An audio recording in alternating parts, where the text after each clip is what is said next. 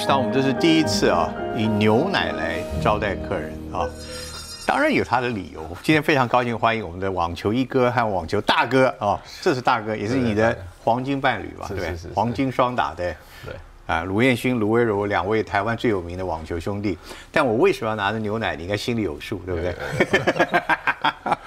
我笑得这么邪恶，不是？我觉得这是应该是充满情感的一个饮料，对你来讲，回忆。从小卢爸爸在你们练球最让你们喝的饮料，鸡汤跟这个牛奶，对不对？鸡汤是因为爸爸做鸡的生意嘛，对不对？对对对对。OK，然后牛奶呢？牛奶哦，就为了让我补充营养，补充营养。来，两两杯，谢谢谢谢东哥。两杯要不要一饮而尽？要要干杯，干干一下干一下。所以，但是你们两位好像当时喝的，呃，怎么样？口味如何？蛮香醇的。很香醇，有没有勾起一点儿时的回忆？没有，我觉得应该下次他直接一罐家庭套就放在这边，我们就直接看到他家庭套，就觉得以前的那个。爸爸以前是这样子啊？他直接拿一个家庭套。我们牛奶还加冰块啊？哦，加冰块。对。那他他是每天要你们一定喝？我是每天他他家庭套，我是那五十块一一罐小罐的也是也是每天喝。对，每天喝，每天喝。这这应该是很有营养。为什么你们两个的在你们的记忆里面是反而是一种可怕的事情？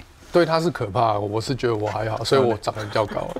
他爸爸希望你也长高，他怕我长不高啊，所以他就每天就灌灌牛奶。只是有有时候你口渴是觉得还好，但是你会有时候会觉得，最因为牛奶比较浓醇嘛，嗯，所以你会觉得最后喝太油腻，你就喝喝不下。那那时候我的感觉是一个牛奶一个鸡汤嘛。那牛奶鸡汤是一起配着用，还是还是有有先后顺序？呃，鸡汤不会每天呐，啊，可能那个一个礼拜一次吧。会不会牛奶配鸡汤也是蛮奇怪的？如果同时一个牛奶一个鸡汤，那该先喝哪一个？没有鸡汤，应该是我们五年级升六年级的时候，那时候有人家那个转股的哦，对，然后有一阵子他每对他每天每天都要喝，而且一次一一次来就是一个礼拜一到七天全部要喝。对我只能充满说明了卢爸爸的爱心啊。然后望子心切啊，望子成龙，而果然也成龙了。两位啊，今天我非常高兴请到两位，但是我知道你们喜欢的菜色呢，韩式的辣炒春鸡，对对对，就是辣辣韩式的辣炒鸡肉。告诉我典故是什么？其实我们有一次，应该是说也唯一的一次啊，去去韩国春川比赛。啊哈，那那时候我们刚到的时候。其实我们真的不知道那边真的辣炒春鸡这么有名啊，只是说那边当地人说啊，你要去那个他们的市区吃春鸡这样子，那我们就我们就我们就进去嘛。嗯，所以那我们我们其实我们整个团队都蛮有一点迷信啊，但是我们那时候的习惯就是只要比赛的前一天晚上吃什么，隔天赢了，那我们我们接下来的每一天晚上都会吃一样的。餐厅一样的菜，输了就换，输了就会换。OK，好。所以那那那时候我们就去就吃辣炒春鸡，然后隔天要比赛啊，但真的很辣。那隔一天比赛也赢了，所以我们就从那一天开始之后就连续吃了，应该是八天吧，七天来八天的辣炒春鸡，吃到礼拜六晚上。对，吃到礼拜六晚上，我的防护员那叶恩，他说就跟我们讲说，我知道你们今天晚上又要在决赛的前一天晚上，他说我知道你今天晚上又要去吃吃春鸡。但是拜托，可不可以？我年纪大，我说我每天早上上厕所 都很 都很难受，所以我今天你们吃春鸡，我吃个那个那个韩韩式冷面，还是让我降降火好了。好，我以为我以为你们的理由只是因为怕水土不服，在国外征战的过程，所以你情愿吃一样东西，它对你身体来讲，你保证可以接受。所以你就不会后面要担心。其实这这个也是原因之一啦，因为我们我们这个一个一是运气，第二个就是说我确定我这个口味是适合我们，然后当然也不会有拉肚子的问题，所以这这个是这这两个原因都都有。但是但是这个辣炒春鸡的这一次是真的确实就是迷信嘛，因为其实那那那时候我们遇到一个一个情况，就是其实那个比赛对我们来讲，在明年的澳网的参赛权是很重要的。至关重要的一场比赛，只要我能够拿冠军，我明年的澳网就可以直接进进到会内赛。所以，其实我们整个团队的呃目标跟氛围还有想法都很很清楚，就输掉就没了。明年你可能就要从这种在你们这种职业级的比赛选手当中，有这些迷信是蛮常见的吗？好像蛮常的。我我觉得你说像现在顶尖的这这几位，其实他们都有他们自己的一点。他有透露给你啊？你说像纳达尔，这这都是全世界看到的。他他换边的时候，就瓶子都一定要摆的很正，然后商标一定要在最前面。嗯嗯。只要他每次一站起来，都要去瞧那个。瓶子的角度，这大家都知道啊。其实有一种变成一种一种依赖感、安全感。其实我觉得，我觉得这是我们自己也也会啦。像比如说，我到球场上去，我就会，比如说我我要跟球桶拿球，我一定会是右边就是跟右边，左边跟左边。只要右边的我在站在左边的时候，右边的丢给我，就把它丢回去。我一定要跟左边的。然后或者是左边的球太多，我觉得就要把球。你你真的有碰过，因为你自己没有遵守这个忌讳，后来出来那个错。打败了吧？我倒是有记得有一次，后来我们换了一个教练，然后那个教练很洋派，嗯，他就说他实在受不了每天都吃一样的餐厅，所以我们那次去韩国比赛的时候，他就真的每天给我们换一个餐厅，每天换。结果我们就第一轮就输了，而且连续两到三个比赛都第一轮输。后来我们就自己私下团队在讲，我们就跟他开会，我们就说：“哎，那你你脚真的吃不习惯，你自己去吃啊。”我们我们我们吃完，那后来他还是也是跟我们妥协嘛。嗯，只是他就是每次要跟我们去吃饭的时候，就会。当然也是开玩笑，就碎碎念说：“哦，又来了，你们又来了，我真是搞不懂你们为什么。”那以后真的其实可以应该当初推广中华美食，应该找你们的哦。这样子，但真正的我觉得让球迷们或者观众们所感觉印象深刻，还是我前面这个公仔的这个形象，就是每次你赢球或者是得点的时候，你都会仰天，嗯，看着苍天，然后给老爸一个回报。就算是跟他报告吧，算是跟他报告，对吧？比赛的比赛的状况这样子。这是从什么时候开始就这个你的这个圈？爸爸过世之后就开始吗？其实也也也没有，其实应该应该是说一开始我们刚开始打职业的过程其实蛮蛮辛苦的，嗯，就是说也不是这么，但确实后后半段也不是每场球都可以赢，但是我一说一开始整个过程就是蛮。艰辛的，你要赢一场球，好像好像很很很难，要拿到一分，拿到成绩都都不是这么容易。而且在那个时候，确实，那那只是说慢慢慢慢自己哎，成绩稳定下来了，你会你会觉得，嗯，要怎么讲？我觉得就是因为在那个努力过程当中，你就是一直埋头苦干。然后，但是问题到你有成绩的时候，你会觉得说，哎，这整个一切的过程跟跟初始其实没有爸爸那一段。你会你会你会觉得说就不会有自己现在这样子的一个机会跟状况，所以你会透过每一次，因为因为当你有成绩的时候，你都会有一点遗憾，因为遗憾是就是爸爸没有办法在对对没有办法在场边看我拿下这场比赛，所以其实我觉得后后来就会变成是一种一种习惯。你给爸爸看的时候，你心中会默念什么话吗？会说什么吗？没有，就会跟他讲说，哎，我我我我做到，或者是说，哎，我我这场球真的打得不错。那就是你你的你的心里会会跟他会跟他这样子讲，然后就是希就是说，也也愿他也也也希望他可以看到给看到这场这场比赛这样子，对啊。其实其实其实后后续更多的是连连连输球，其实你都会有这样子的一个感感觉，就是说你不会完完全全就是把。只有把好的东西去去分享啊！我觉得只要到后期，其实你不觉得他每一场都看着你吗？其实那个时候我的心里的想法是是这样子啊，是是是是这样，只是说可能动作上是没有做，但是但是其实我有时候晚上我们都会祷告啊，都会透过祷告跟爸爸做一些对话还是什么。其实现在前前就是。早期的时候都都做很多这这些事情。问你后面右边手上应该不是拿球拍，应该拿牛奶。不，基本上今天请到大哥跟你一起来，大哥其实在生命中的重要性不亚于爸爸吧？是啊。哦，然后我我看你们两个的一些资料里面，大哥后来在你们这次最后，也就是告别网坛的这个东京奥运比赛的时候，我我特别受到感动的是你自己在。你的自己的社群媒体上写的文字说，你拍了一张照片，是他这次最后登场的那个照片的一张背影。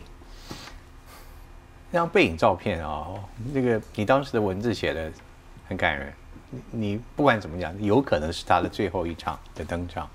你当时拍的气，心里是什么感觉？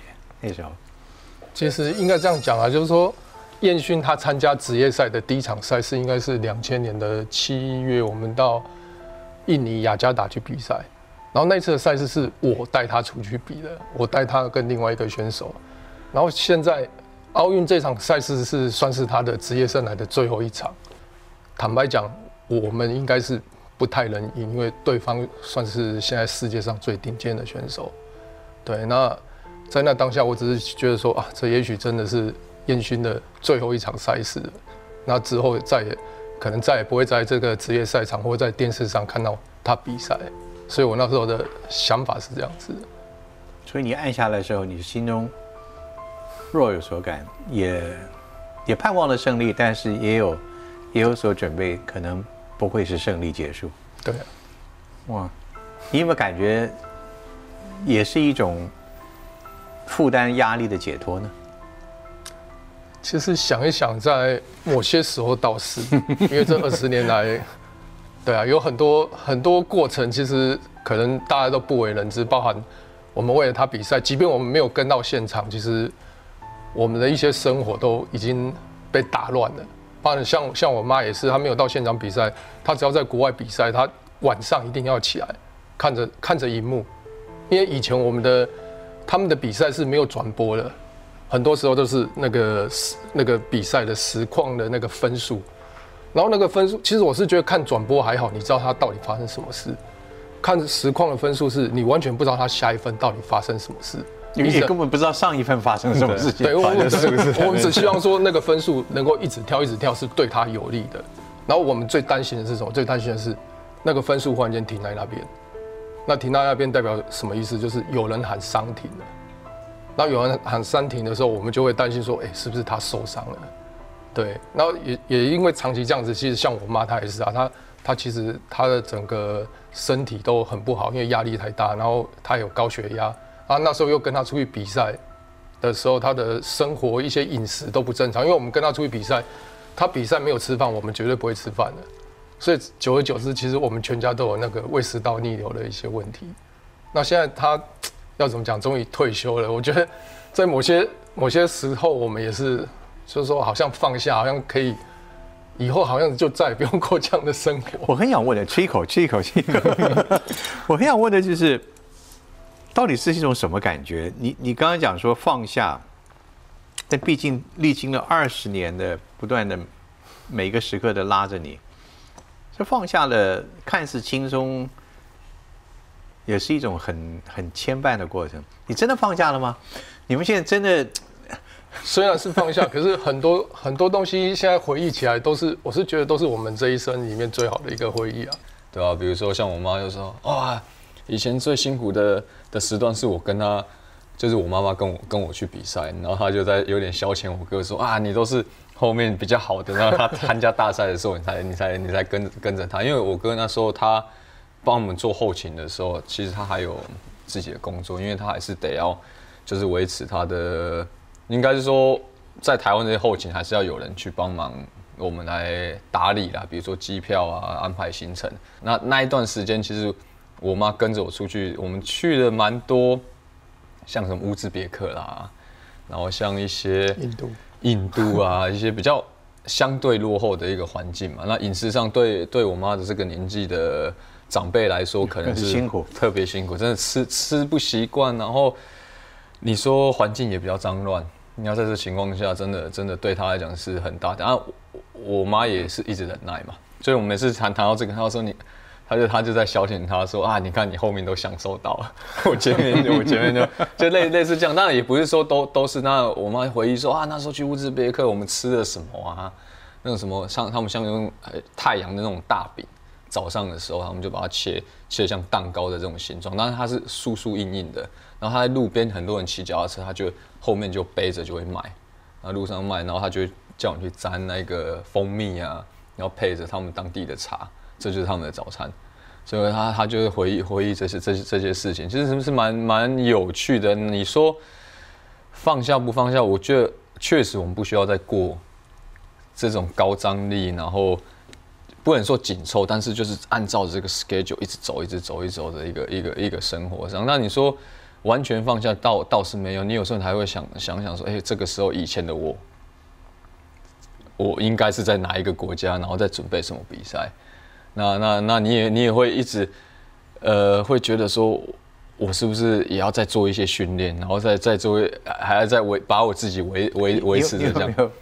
早上醒来啊，我今天要做健身训练，今天下午一场比赛。其实到现在我还是 我还是，就算我现在在带选手训练，我只要到回到家，我晚上只要我小孩一睡，我还是自己训练。我太太有时候觉得会，现在现在我我我们呃结束了一段时间，她她还说。你到底在疯狂什么？你现在已经不用，你已经不用比赛，为什么你练的比比赛还要多？对啊，为什么？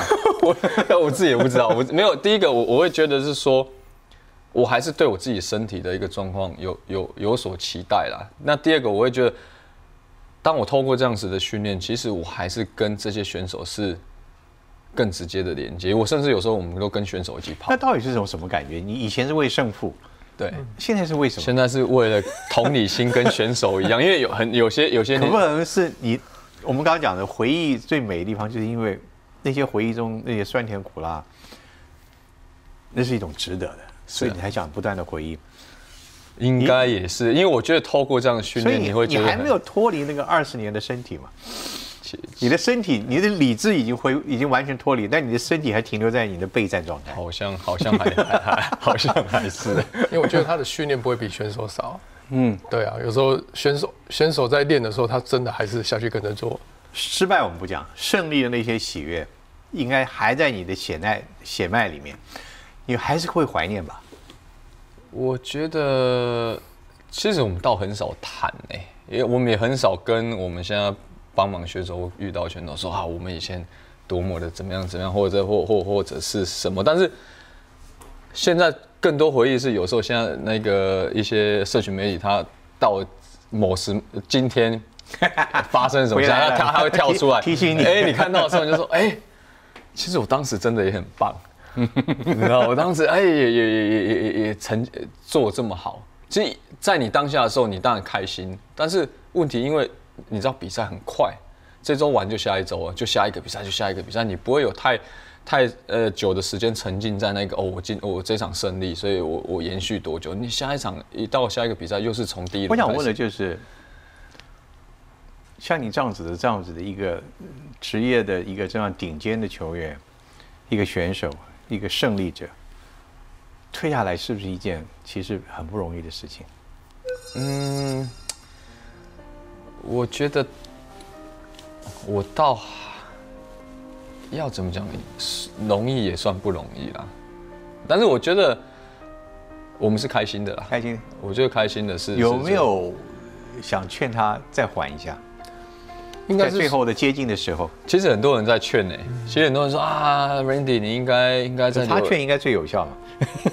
没有，因为我是这样觉得。当然，在他那个当下决定退休的时候，其实。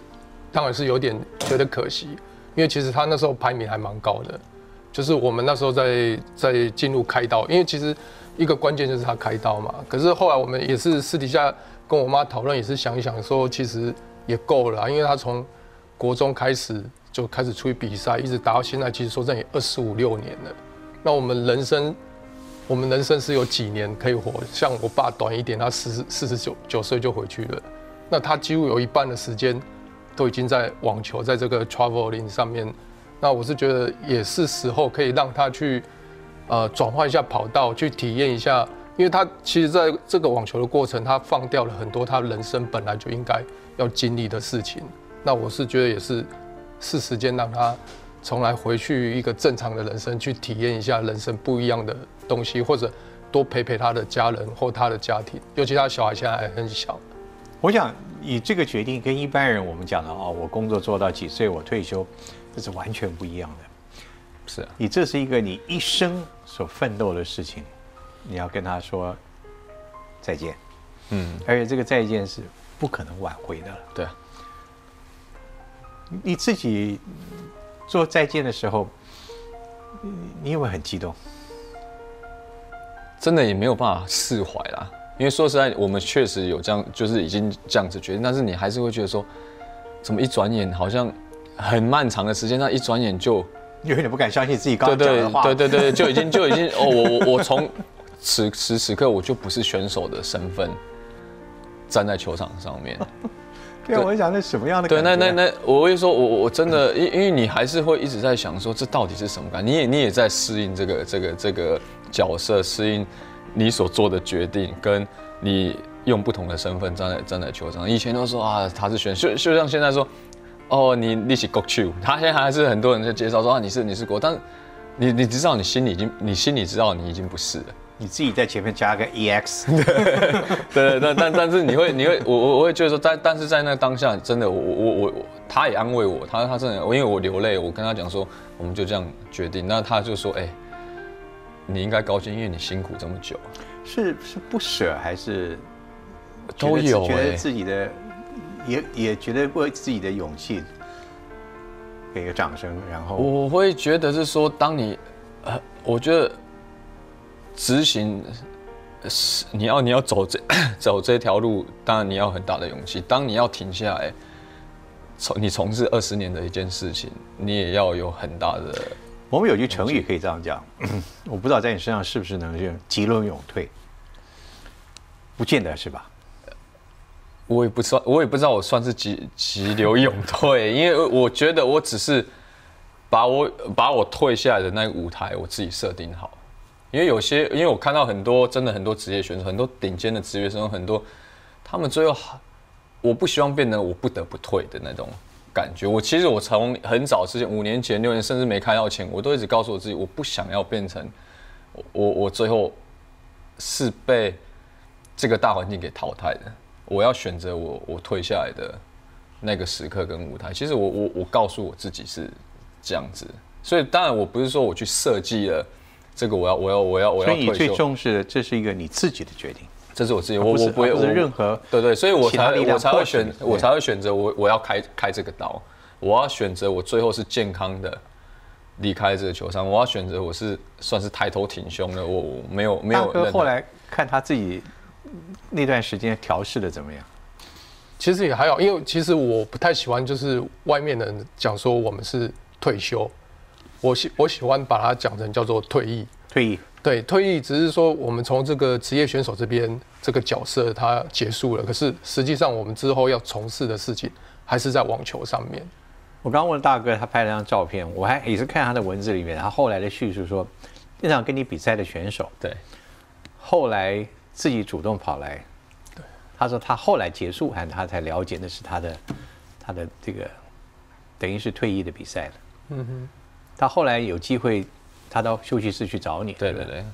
他跟你说什么？那位选手？没有，他说你你你你是你有一个很 wonderful 的 tennis career 这样子，那而且也非常不容易，因为很时间时间很长。那他当然他就说啊，我真的不知道 这是你一场比赛，因为因为他确实，因为以一个他胜利的的角色来说，他会觉得说，但大家都希望在你 ending 的时候是一个较美好的一个方式，是就是拿到胜利或怎么样。但是因为可能他打败我，他也觉得哎。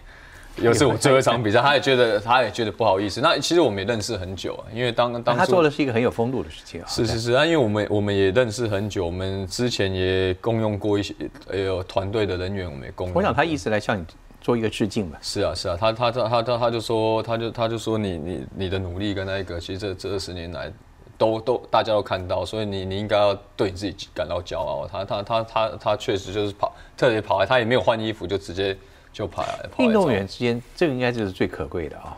我觉得不容易啦，因为其实他大可他大可不用做这件这这这这事情这这一件事情啊，因为你说我们当然我们认识很久，当然也可以谈话起来也可以像好朋友，但是我们不是说那种拜把的说啊你我的兄弟要怎么样，然后我我义不容辞的就他他我们也不是到那个，但是我所以我才说他大可不必，他我也很 respect 他，他也很 respect 我，但是他有这个动作，表示他对一个球员在他的呃 career 当中，他的他的努力付出，他他是肯定的。我我让一个另外一个跟你最亲近的人来评断你好了。大概，我要先上一道菜。这个今天我们的风味呃百叶牛百叶哦，像你那二十年的谢谢，辛苦，哎，感谢感谢。你这二十年来，如果请你对老弟做一个评语的话，你会怎么评论他这二十年来？应该说坦白讲说，当然在初期的时候，他的一些情绪起伏上，在球场上情绪起伏会比较波动会比较大，所以他在球场上的表现也比较不沉稳。可是我是觉得，经过这二十年来的磨练，然后再加上其实他也参与了很多这种呃这个网球国际组织的一些运作，然后也也在透过在跟世界各国的这些呃教练在交流的过程，其实他的视野大了很多，所以他现在我是觉得他现在。我是觉得后期他展现出来的，不管是台风，或者是说整个在球场上的这个稳定度都非常成熟，这是我看到觉得这二十年来他进步最多的地方，越来越像巨星了。呃，他有的媒体说像大师，我是觉得在网球这个部分，我是觉得他他他在网球的一些呃见解上面都有他独到的一些。为什么会有这个变化？嗯。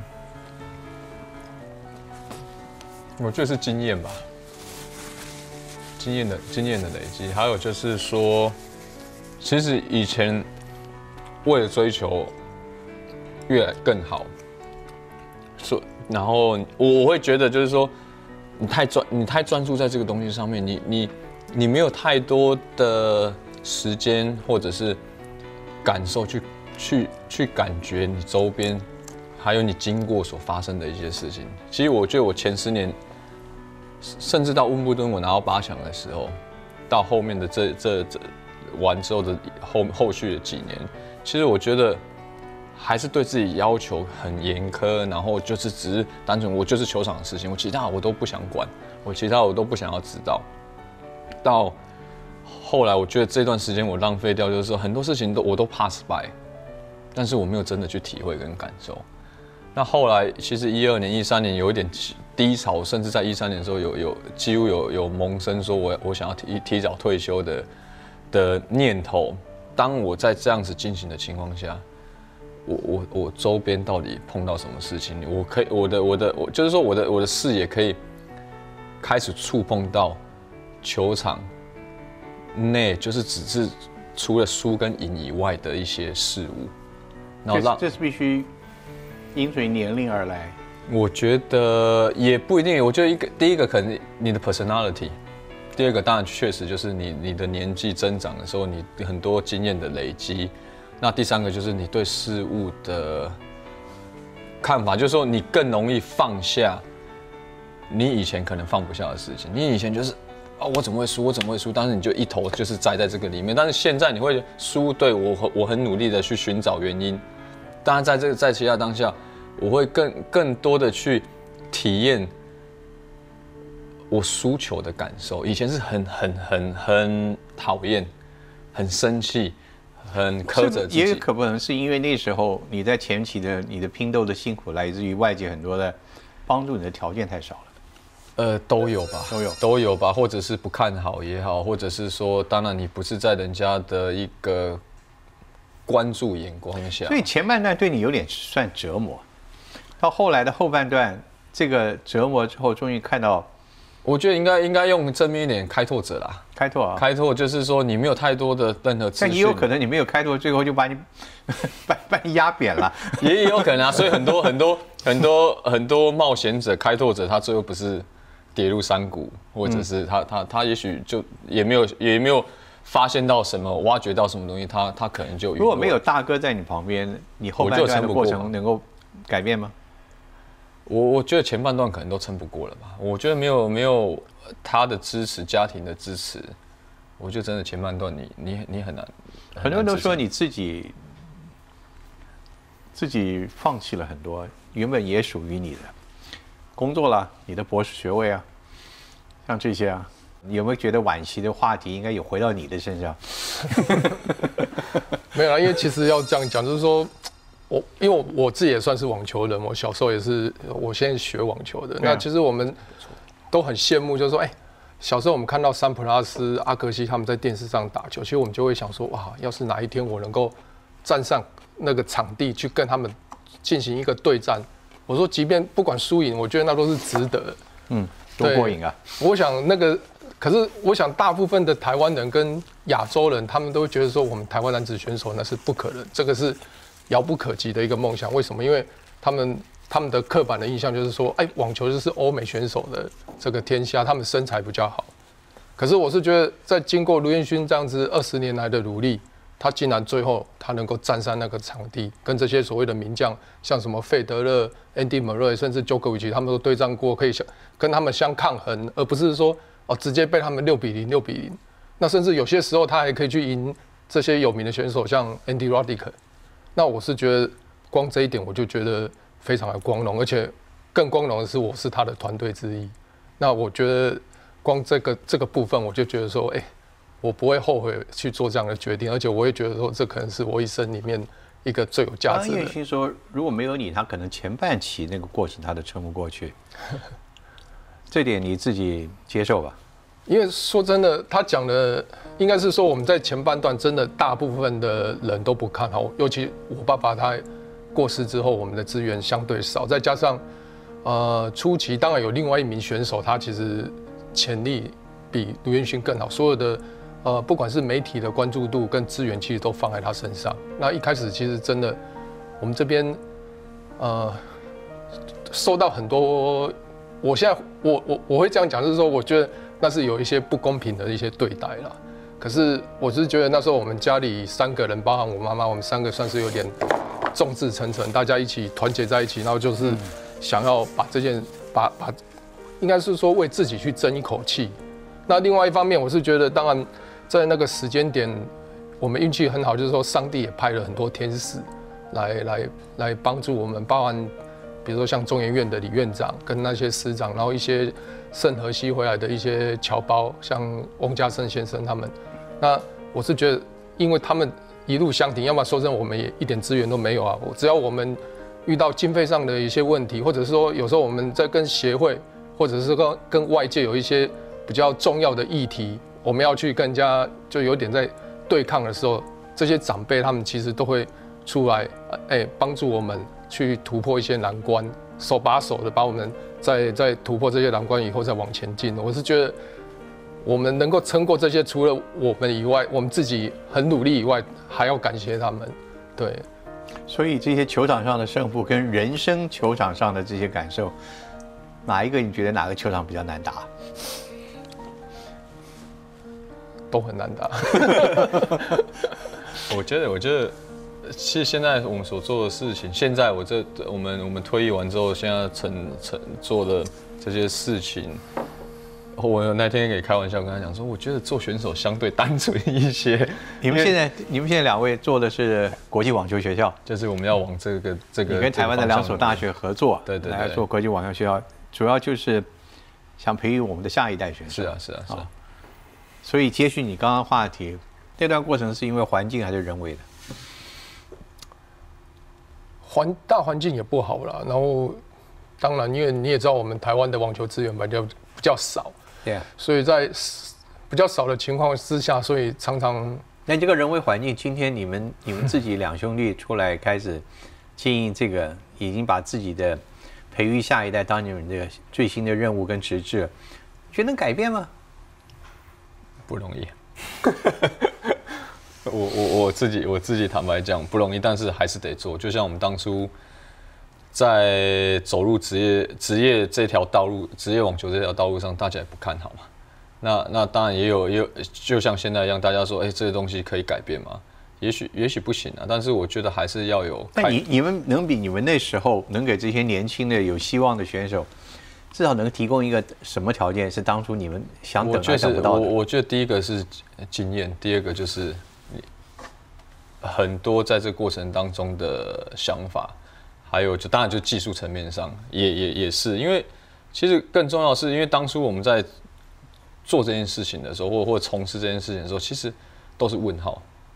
但是我一说，不是说我们的东西就完全，但是说在这过程当中的一些经验或一些我们台语讲美感，在球场上，不管技术，不管生活上，你要你要你要你要你所面对的，其实我可以让你们知道有这这样子的过程，所以你至少在心理当中，你有你有这个应该说，你有这个准备。你们教他的是球技还是人生经验？都有。都都都得要，因为很多事情，我们我们更希望是说他能够在呃堆积起的时候，他就能够养成一些想法、观念、态度跟习惯。比如说，你对一件事情，你是从被动到一半一半，然后到完全主动，这是你要从小去去养成的。因为很多很多的小朋友开始接触网球，他可能是家长推一把的，或者是哎自己也蛮喜欢，但是我反正我不见得。哎，到到慢慢的，哎，我觉得我对这个东西还不错，哎，我我有表现，但是到开后续，他有没有办法主动的去追求？他想要他的姿势，但是很很多我们在基层的一些一些小选手来讲，他们确实在在一开始投入很大大量的时间，那成绩也不错。但是问题是，你时间的一些编排跟后续的这些东西，你只要没有没有完善的去规划它，或者是说去注意它的时候，很多小小选手到真的要走进职业成人这段的时候，他已经崩奥了，嗯，他已经疲乏了。那在疲乏过程当中，真的你在后续要大量用量跟时间，还有 quality 去去压上去的时候，很多人都不想打。这是你们两个的切身经验啊。是啊，是啊，是啊。所以在国外来讲，职业球员，当然他一旦退役之后，参与政府的体育组织，这是一个很常态的事情吧？对，正常是多多少了，要不然就是比如说国家队的一些教练，通常。所以你这点现在有这方面的工作开始要寻求你的帮助了吗？没有哎。完全没有，所以，我所以我说，我说我的，我可能我的个性人和可能不太好，所以，哎，只要还是要好好的去。这不就是你应该要大声疾呼，而且应该，我相信所有的网网球界，特别是职业选手或者选手，都应该期待的事情嘛，就是让没有，我觉得，我觉得我其实我我不我不强求这些事，但我知道我自己在做什么，我而且我也呃很努力，更努力。但你的加入是很重要的，这点大哥承同意吧？对啊。我我是觉得应该应该要有一个机会让他去把他的在国际上看到的一些，比如说包含呃国际网球组织运作的这个这个东西，都把它带进来分享给国国人这样子。不是太可惜了。对台湾，你说网球一哥不是只是一个名号而已，而是是应该这个一哥要有流传啊，对不对？你要把你的自己的经验传承下去。我们这是这是我们的努力的方向了。嗯，我觉得努力的方向就是说，不管是好的不好的，我们希望说不好的当中，我会告我用我不好的经验，就是应该说当一个告诫，这有可能会发生这样子。那好的，我们希望就是可以可以传承传承下下去。然后，当然当然，我觉得这这就是为什么我们希望会想要成立这个网球学校的一个初衷。那当然，我觉得更更重要更多的是，我们希望。把这网球学校会变成是一个我们国内跟国外的一个连接的一个桥梁。嗯，在二十年来，你在球场上你看到的最得意跟最失意的是什么？有没有哪些事情？球场或球场外都可以。这二十年，你们自己征战，你你 你最心头。时间想一下，我再吃一口。冲突的时刻有没有？哇！当然最得意。最得意应该还是像温布顿这种赛事大赛里面能够去去打出好成绩嘛？那 这很难讲哎。最失意，我觉得还是留给你讲。我我了我的部分哦，我就得意的是，我做到我自己对自己的承诺跟对。对爸爸的一个，或对整个家庭支持我的一个一个承诺，这是我觉得我最得意的。不管说我今天有没有拿冠军，有没有怎么样，但我觉得我做到了，这是我觉得呃我得意的部分。那失意的部分，我觉得，假如因为我我挑一个挑一个另外一个问题来讲话，因为很多人会说，只要再让你选择一次。你会不会再做这件事情？我觉得唯一我会抗生的是，假如我们家庭要因为我牺牲这么多，我会我会却步。所以我觉得我失意的部分是，我让我这整个家庭，当然不是说他们他们不好，而是让大家牺牲了这么多，然后最后可能不管是妈妈的状况，或者是呃我哥哥可能为了我，然后牺牲掉他，可能他。他那时候大学毕业完的一个憧憬，也许他，也许他在那个那个求学期间，他他自己有他的想法，然后牺牲掉，然后甚至我太太、我小孩的时间这些，我会觉得，我我觉得这是我比较，就是就是失失意的一个一个部分嘛。你现在开始好好的弥补吧。呃，我我会很我我也我会很努力，我也很努力的。谢谢谢谢谢谢哎呦，这个球拍要帮我们拿一下。我好，对，我还是蛮蛮珍惜我的球拍。一个是可以握的，一个是不能握的，只能抱的。我也没办法你。也没抱，他他也不会给我抱。哇哇，当哥现在越来越那个。谢谢谢谢谢谢谢谢谢谢谢。